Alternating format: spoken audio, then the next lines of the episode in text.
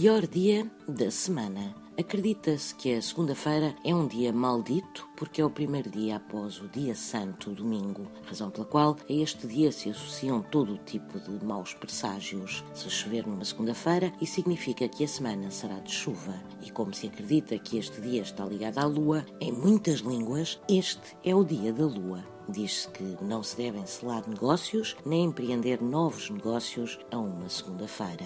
E por fim, saiba que no calendário das superstições, a primeira segunda-feira de abril, a segunda de agosto e a última do mês de dezembro são considerados dias particularmente nefastos para qualquer transação comercial ou aquisição imobiliária. E não há duas, sem três.